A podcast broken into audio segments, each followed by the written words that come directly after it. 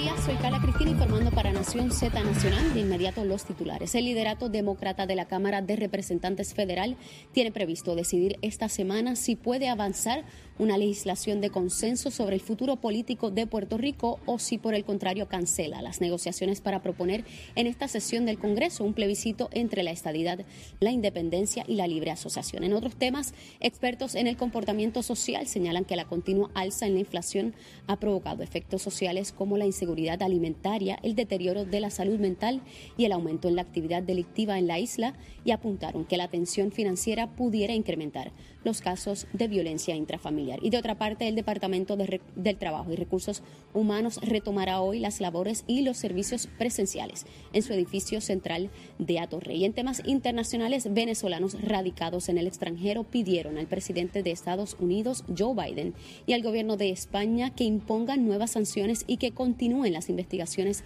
criminales contra figuras del gobierno del presidente Nicolás Maduro. Para Nación Z Nacional les informó Carla Cristina. Les espero en mi próxima intervención. Hablándole claro al pueblo. Nación Z Nacional, soy Leo Díaz. Buenos días a todos. Leo Díaz, en Nación Z Nacional, por la Z. Y ya aquí comenzando nuestra última media hora en Nación Z Nacional. Mira, y Luma nos llevó la luz nos llevó la luz, pero tenemos planta y prendimos. Luma, lumita, lumera. Vamos a ver qué pasó por la zona nuestra. Nos la llevaron, nos la llevaron. Pero bueno, esperemos que regrese prontito y apagamos la planta. Estamos con el buen amigo representante Jesús Santa. Jesús, siempre a las nueve y media, nuestro invitado, el de turno, hoy te toca a ti, hace una recomendación de almuerzo. ¿Qué tú le recomiendas al pueblo de Puerto Rico hoy lunes? ¿Qué almorzamos, Jesús? Pues mira, me voy con mis raíces samaritanas, yo me iría con una viandita, entiendas un ñamecito, oh. la panita por el lado, una yautita, eh, un bacalao y un aguacatito, con eso yo soy feliz. Bacalao, bacalao, no, no, no, carne frita, no carne frita. No, no, bacalaito. Bacalao por eso de irme es suave, es lunes. Y, y, y, un aceitito para esa Ah, de oliva. Muy bien, me gusta, me gusta tu recomendación, Jesús. Eh, voy, a, voy a identificar un lugar donde pueda degustar ese plato que tú acabas de recomendar, ese bacalaíto y, esa viandita. Perfecto. Mira, Jesús, estábamos hablando sobre todo este asunto y tú mismo traiste el tema que yo, que yo venía a, proponerte. La Junta, Jesús, ¿cuál ha sido tu, experiencia, tu apreciación ya después que llevas presidiendo la, Comisión de Hacienda ya este, este segundo año, ¿no? Eh, en tu ejercicio de un segundo presupuesto. Eh, me hablabas que el noventa y pico por ciento de lo que se establece, pues la Junta no tiene objeciones. Pero te pregunto, a base de lo que hay que hacer con la foránea, de la reforma contributiva, ¿será la Junta un impedimento o no? Bueno, déjame, eh, voy a hacer un statement aquí. Eh, yo siempre he estado en contra de la Junta. Desde, el inicio, cuando hubo la situación que... Cuando todo el, mundo la quería, tú no la querías. Yo nunca la quise por, diversas razones, ¿no? Y estamos hablando de que estuve en contra de, de lo que un momento dado el pasado gobernador eh, Alejandro García Padilla pedía y por el otro lado el comisionado residente también. Sin embargo, tú tienes tres opciones con la Junta. O vas a tribunales, uno, o vas al Congreso para eliminarla, o trabajas con la ley para tratar de que salga lo más rápido posible. Nosotros hemos tratado de hacer las tres cosas a la vez. Me da mucha pena con aquella gente que hace muchas cosas, dice muchas cosas, pero no van, nunca van a un tribunal mucho menos va al Congreso y tampoco quieren que se vayan mediante la legislación. Y, hago esa crítica porque es bien fácil tú pararte en una calle, decir cuatro cosas y no lograste nada, ¿no? Okay. En ese ánimo, entonces, nos tocó a nosotros eh, co-gobernar y, y, más allá de mis sentimientos, tú tienes que sentarte y hablar. Y así lo hicimos. Yo creo que la primera semana después de juramentar tuvimos la primera reunión con entonces Natalia Yaresco y cuatro miembros de la Junta, donde ellos expusieron su línea y Cámara y Senado puso la suya. Aún así, tengo que reconocer que hemos mantenido comunicación, en ocasiones ha sido buena, en otras ocasiones ha sido un poquito difícil, pero, pero hemos tratado de lograr lo más posible para beneficio del país y yo creo que ese fue el esfuerzo que se hizo con el primer presupuesto balanceado, donde independientemente de todo lo que salió durante ese proceso, al final del día la legislatura lo pudo aprobar lo, firmó el señor gobernador y, lo, y lo aceptó la Junta de Supervisión Fiscal. Lo mismo pasó con el plan de ajuste de deuda, que tengo que reconocer que si el gobernador y la legislatura no, hubiera estado, no hubiéramos estado unidos, no hubiéramos logrado el mayor objetivo que era proteger las pensiones. Así es. esa es la verdad. Y cada uno tuvo su rol y su papel.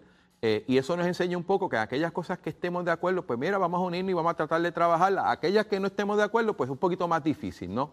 Y, se lograron muchas cosas y como yo digo con el plan de ajuste fiscal, así como no existe un, empleo perfecto, existe un buen empleo. Así como no existe eh, nada, nada perfecto, sino, eh, por ejemplo, un negocio perfecto, no existe, pero existe un buen negocio pues tampoco existe un plan de ajuste de deuda perfecto, pero yo entiendo que este era un buen plan de ajuste, tanto es así que ahora hay dinero inclusive para aumentar los salarios de la, de la gente. Tenemos que saberlo utilizar, que ese es otro tema que me imagino a futuro tenemos que, traer.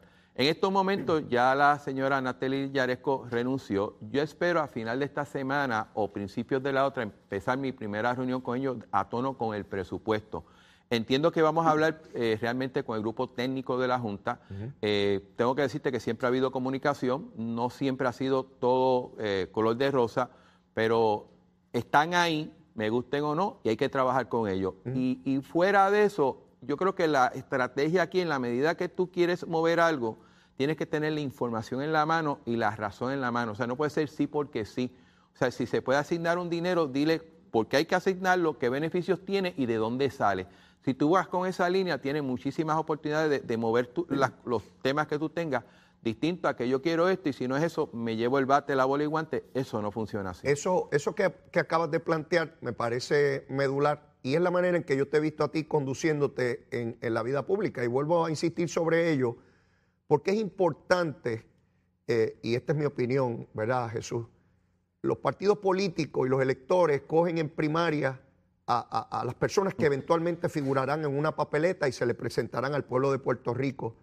Y hay que escoger personas que estén conscientes de, la, de la enorme responsabilidad que tienen una vez son electos. Y yo te he visto a ti en el camino. Podré diferir de una idea tuya, pero no es, no es porque a ti te dio la gana o a mí me dio la gana. Eh, hay que diferir a base de los datos. Si yo siempre te veo a ti planteando la información, la data y, y tu interpretación veo a otros políticos de todos los partidos tratar de empujar cosas pues porque a mí me da la gana, pues porque yo creo que es así, punto. Y eso que tú planteas, si yo te traigo una información y, tú y te persuado, a ti no te da problema con cambiarle una postura y modificarla. Y, así es que debe ser el ejercicio gubernamental. Tú traes una postura, yo tengo otra.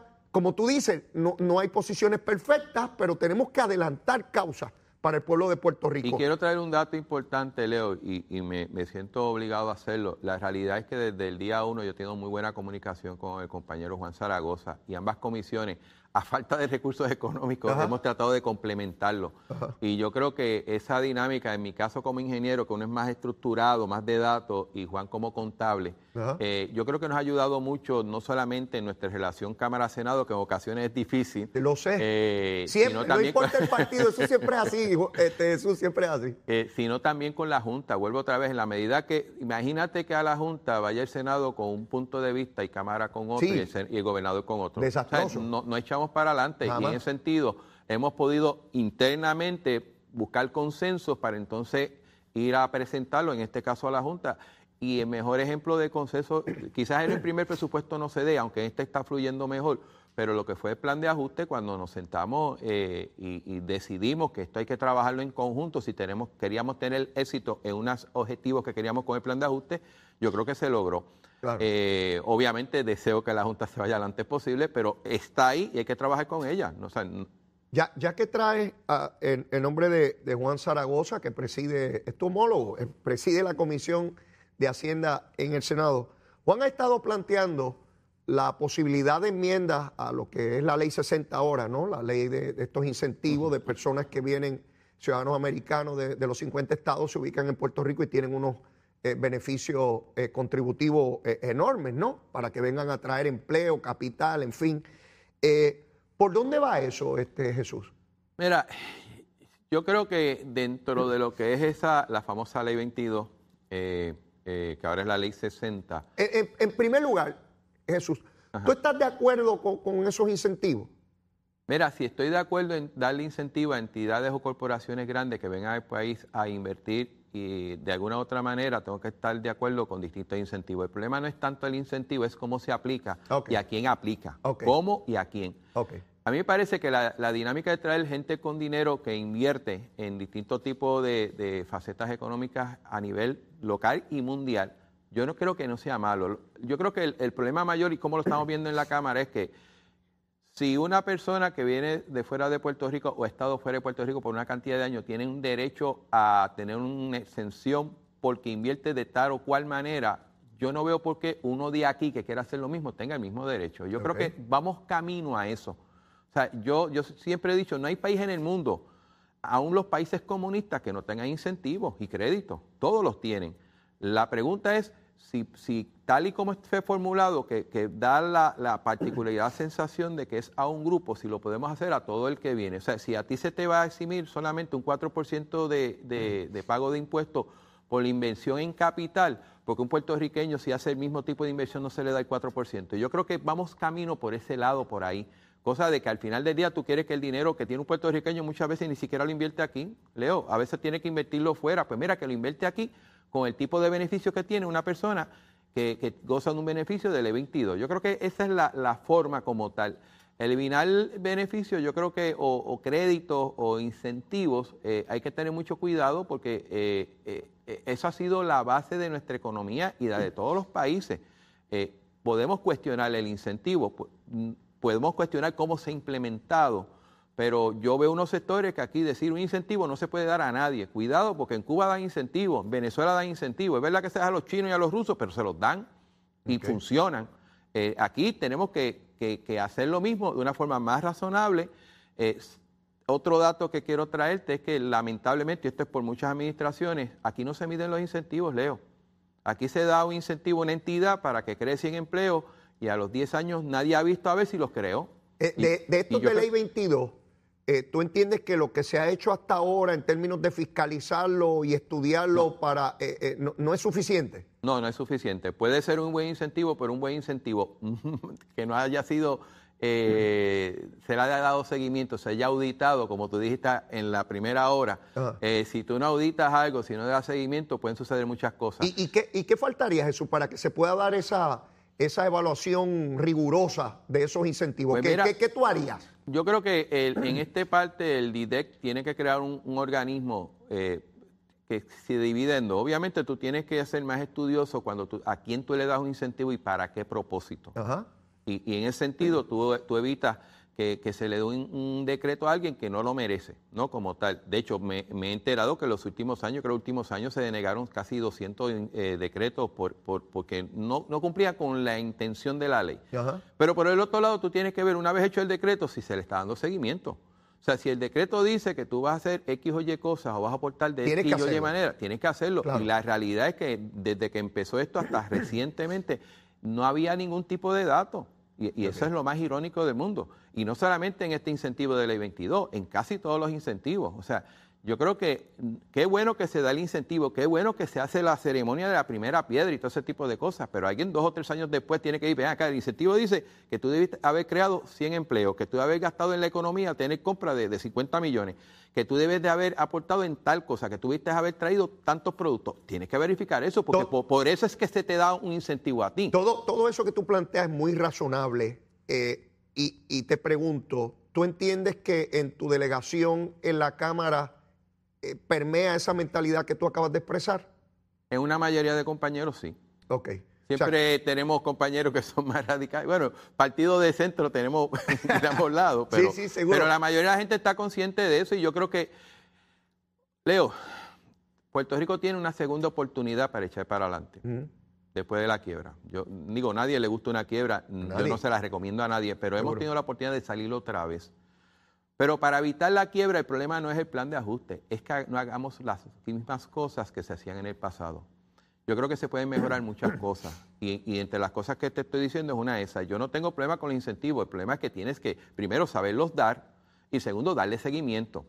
Eh, por ejemplo, eh, aquí se está hablando de enmiendas a la Constitución. Yo sé que medio país no quiere cambiarla, pero yo creo que esta parte del 15% de deuda, tenemos que trabajar con eso. Yo creo que eso hay que bajarlo hay que bajarlo un 10 por lo menos.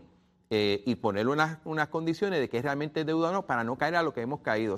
yo, te, yo te entiendo, Jesús, y, te voy a dar mi apreciación sobre eso, no sin antes señalarte que, que me agrada escuchar de ti eh, que esa es tu posición cuanto a estos beneficios contributivos, porque como tú muy bien dices, cada pueblo, cada jurisdicción determina qué, qué herramientas utiliza para atraer capital nuevo, para atraer inversión, para, para mejorar su infraestructura. Y nosotros tenemos esa herramienta. No es perfecta, como tú muy bien dijiste hace un rato, pero tenemos que ir sobre ella. Que puedan haber puertorriqueños que han vivido aquí toda la vida, que no tienen ciertos incentivos de esa naturaleza, pues también hay que estudiarlo, por supuesto. Eso es la razonabilidad.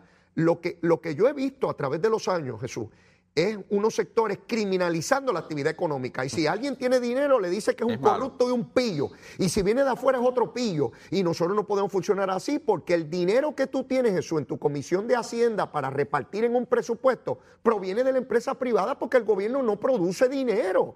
Es la empresa privada la que lo produce con contribuciones, con impuestos, con arbitrio.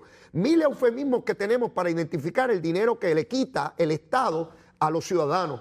Eh, y, me parece muy bueno lo, lo, lo, que acaban de... Y darte un dato, eh, solamente la foránea el año pasado fueron 1.700, 1.800 millones de dólares. Eso es casi un 20% del total del presupuesto. Sí, sí. Sin contar las contribuciones corporativas, que eso es otro montón de dinero más. O sea, a nivel de corporaciones, eh, las corporaciones aportan más o menos, es un poco menos del 50% del presupuesto de la isla, es un 40-50%. O sea, aquí esto, esta cuestión de que no aportan cuidado, pero como tú dices, hay unos sectores que casi es un pecado tú tener dos pesos en el bolsillo y no puede ser así. Claro que no, claro que no. Y si alguien obtiene ganancia de su trabajo, pues, pues le dicen mil barbaridades. Uno puede ver un comerciante con un edificio, con una operación y probablemente no tiene los ingresos que uno imagina, porque tiene que pagar renta, tiene que pagar empleados, tiene que pagar seguro, tiene que pagar agua, tiene que pagar luz, el, edificio está hipotecado. Eh, eh, si, si no abre la puerta, no tiene ganancia ese día, no es como el que tiene un salario garantizado los 15 y los 30.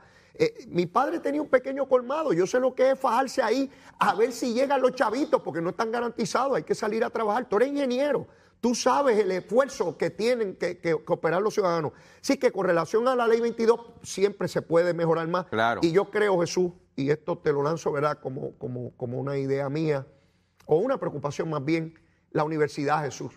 Esa Universidad de Puerto Rico, eso es un tesoro inmenso. Y, a mí me encantaría ver cómo podemos ser creativos con estos sectores adinerados que llegan a Puerto Rico, que hagan aportaciones, pero a cosas específicas en la universidad. No es, no es lanzar ahí a ver cómo lo gastan.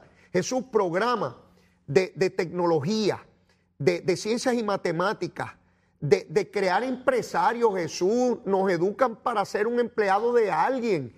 ¿Por qué no educamos a los jóvenes nuestros a montar entidades, negocios, empresarios, eh, y ven eso como, como, un pecado, como una cosa maligna. Y, que se traiga dinero de ley 22 o de ley 60, como le llamen, hacer aportaciones específicas al mejor talento que tenemos en Puerto Rico. Yo estoy totalmente de acuerdo con eso. Yo creo que inclusive a ellos le conviene. Al, empresario local y de afuera que viene, que invierte, fíjate qué interesante, los critican, pero son los que invierten en el país. Claro. La pregunta es si ellos invierten en el país. Claro. Eh, eh, eh, esa es la gran ironía. Obviamente yo sé que en la política se dan muchas cosas, pero yo creo que uno tiene que ser responsable en su, en su decir y en su hacer, ¿no? Como tal. este tipo de aportación que pudieran hacer no solamente los de Ley 22, las demás entidades que de alguna u otra manera logran algún tipo de incentivo o crédito a la Universidad de Puerto Rico, les beneficia a ellos porque al final del día el país se está moviendo poco a poco a lo que es la, la economía del conocimiento. Así es. Donde más que la fuerza eh, se maneja mejor lo que es la mentalidad, la creación. Y eso se logra, el, talento tú lo logras basado prácticamente en qué sale de tus universidades.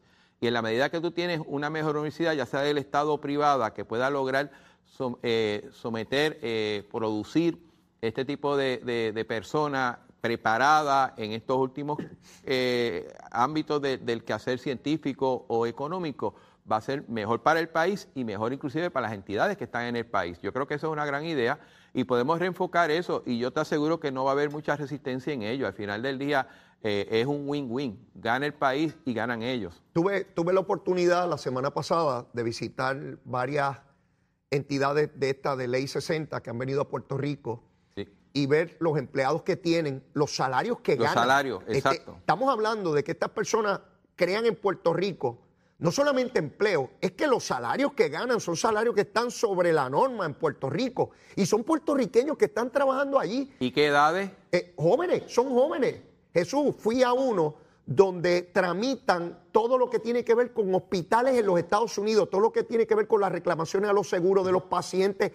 Lo están haciendo desde Puerto Rico con unos salarios espectaculares para el personal y son boricuas, jóvenes allí que de otra manera no tendrían empleo o probablemente estuvieran viviendo en la Florida Central buscando un empleo. Así que eso produce, no podemos criminalizar la actividad económica como hacen algunos sectores, a mi juicio irresponsablemente eh, en Puerto Rico. Eh, Jesús, nos queda poco tiempo, pero el asunto de la crudita, ¿cómo está en el Senado? Ok, qué, bueno que me lo, me lo pregunta. El viernes pasado, en una comunicación que tuve con el secretario de Hacienda, quedamos en el día de hoy a hacer una reunión eh, Comisión de Cámara eh, de Hacienda de Cámara y Comisión de Hacienda del Senado, porque tiene una preocupación eh, que se había traído, nosotros entendíamos que con dejándole libre la reglamentación a ellos y al DACO podían trabajarlo, ellos entienden que necesitan algún tipo de, lenguaje para así permitirlo, sobre aquel inventario de gasolina que ya ha pagado la crudita. Ok.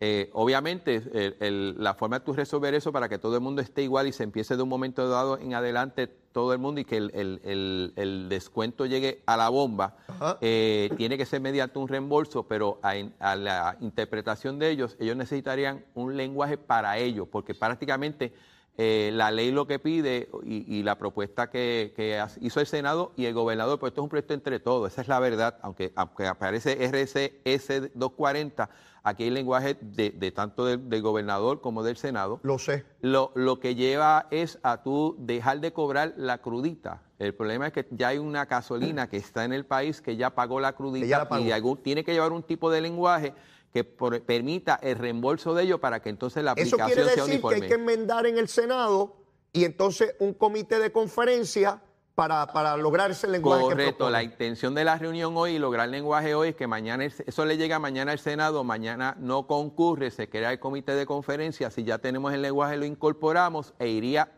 mi expectativa, iría mañana a votar en ambos cuerpos para ver si podemos sacar la legislación, no solamente lo más rápido posible, sino que sea efectiva y que al final del día le llegue una ayudita, ¿no? Un descuento al consumidor. Al consumidor en la bomba. Perfecto. Jesús, se me acabó el tiempo, lamentablemente.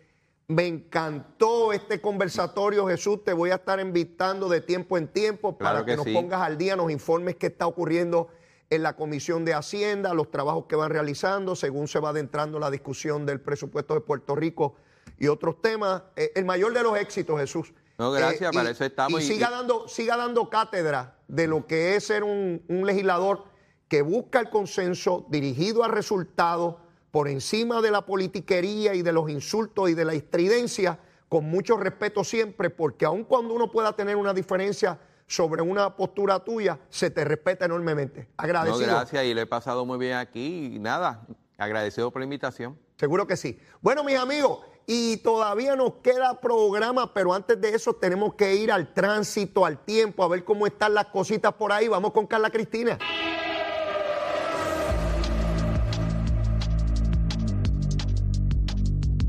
Buenos días, soy Carla Cristina informando para Nación Z Nacional. En el tránsito, el flujo vehicular está operando con relativa normalidad en las principales vías de la zona metropolitana, que en su mayoría presentan tránsito moderado y en lo que va de año se han registrado 75 fatalidades en las carreteras, por lo que la Comisión para la Seguridad en el Tránsito